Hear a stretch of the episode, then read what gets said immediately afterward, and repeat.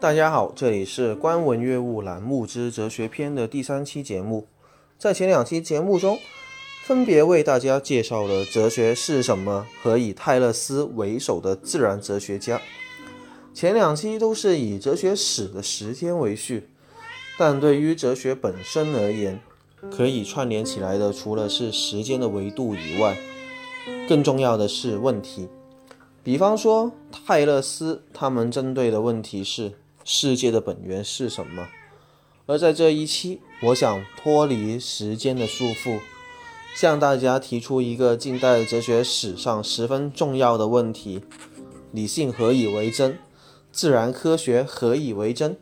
因果关系存在的依据是什么？休谟指出，人类的知识来自于知觉。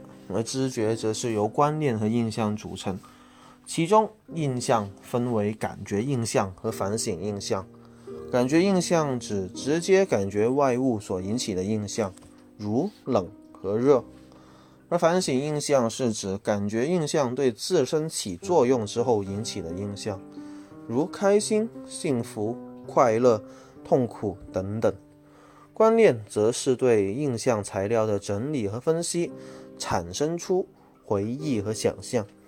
回忆是有按顺序逻辑整理和分析印象，想象呢，则是无序且无逻辑的印象组合。如此，观念和印象构成我们的知觉，而知觉形成两种知识，一种是关于观念的知识，另一种则是关于事实的知识。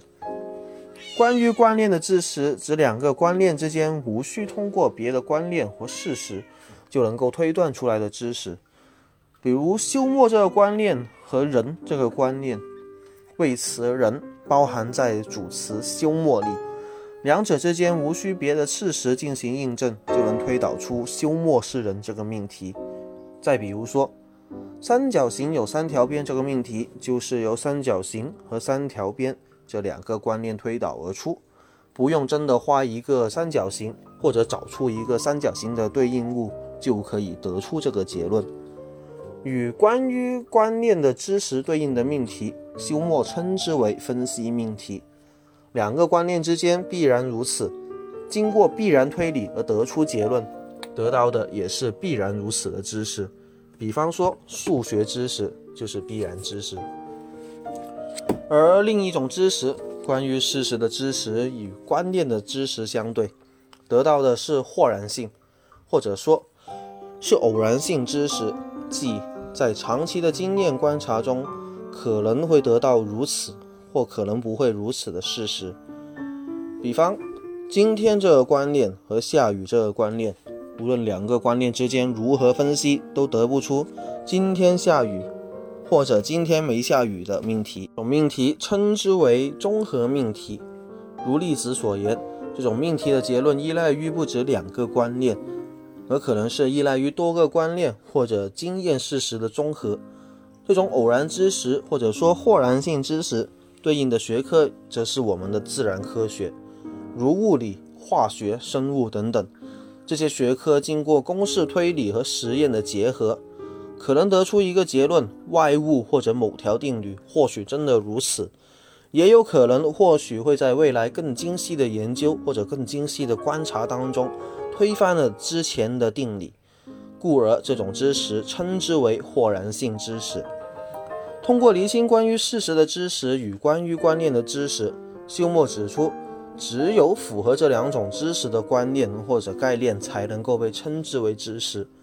如果某种自称为知识的命题完全不符合这两种知识，那么它只是诡辩和幻象，应该扫入历史的垃圾堆，排除在理性之外。由此，从休谟起，彻底否定了此前经验哲学的大部分命题。但是，正如前言，分析命题的知识才是必然的，而综合命题却是偶然的。关于事实的知识推理，称之为豁然推理。它与必然推理不同，没有必然推理的必然性和普遍性，而只有豁然性。甚至说，在推理过程中所依赖的原则，也不一定是真的，不一定值得信赖。换言之，关于事实的知识的根基并不牢固，故而自然科学的合法性根基也不牢固。他们有可能不是真的如此。偶然性命题之所以为真的一大原则是因果律、因果原则，也就是因为什么什么，所以什么。比方说，我们观察到太阳长期照射石头后，这块石头会发热，那么我们则用因果原则将其总结为太阳是石头发热的原因。但休谟提出，太阳是石头发热的原因，这个命题虽然是综合命题。而我们得出如此结论的，只是因为两个事实在空间或时间中接近，从而将在前者看作是在后者的原因。但何以解释这种推断是合理的？或许只能借助休谟关于知识分类的分析，即其属于是分析命题还是综合命题，还是说是属于观念知识，还是属于关于事实的知识。假如是前者分析命题，那么我们无论如何分析原因和结果这两个观念，也推导不出因果关系的命题。而假如是后者综合命题的话，我们借以解释因果关系的经验事实，如刚提到的例子，太阳是石头发热的原因，但其本身也是依赖于因果原则而得出的结论。用经验事实解释因果关系。只会陷入循环论证的困境，也就是说，因果关系并不符合这两种知识的检验，并不符合我们的理性，算不上是知识。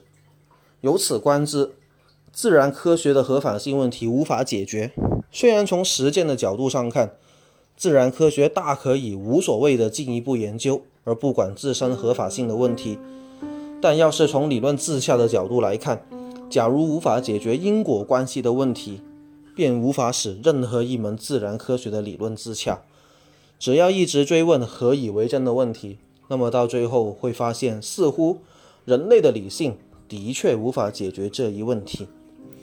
提出这个疑问的休谟，并非我们所谓的杠精。在近代思想史上，理性被视为第一要义，一切知识都需要经过理性的试金石。而休谟其目的，也正是希望赋予。曾经被压制的自然科学以合法性，他除了质疑以外，也提出了一个自然主义倾向的解释，即关于因果关系的原则成真的命题或许无法证明，但这是人类思维的一种习惯。人类本身就余永期待，现在做了一件事情，便希望未来会怎么样，也有一种反思串联的习惯。曾经做了什么，所以导致现在怎么样。这不一定合乎理性，但合乎人类的思维习惯。故而，在这一点的意义上来说，因果关系因习惯而被我们提出，被我们接受。在这个问题上，休谟选择了避开理性而诉诸自然倾向。在哲学史理性和思辨的传统上，他这一选择无疑是一种退避。从休谟起，哲学家们就意识到。我们一直信以为真的因果关系或自然科学，其实不一定是真的，可能只是一种习惯，甚至可以将这种理论称之为理性的危机。理性的危机动摇了我们对理性的认识的一个判断的标准。康德则对此怀疑论有极高的评价。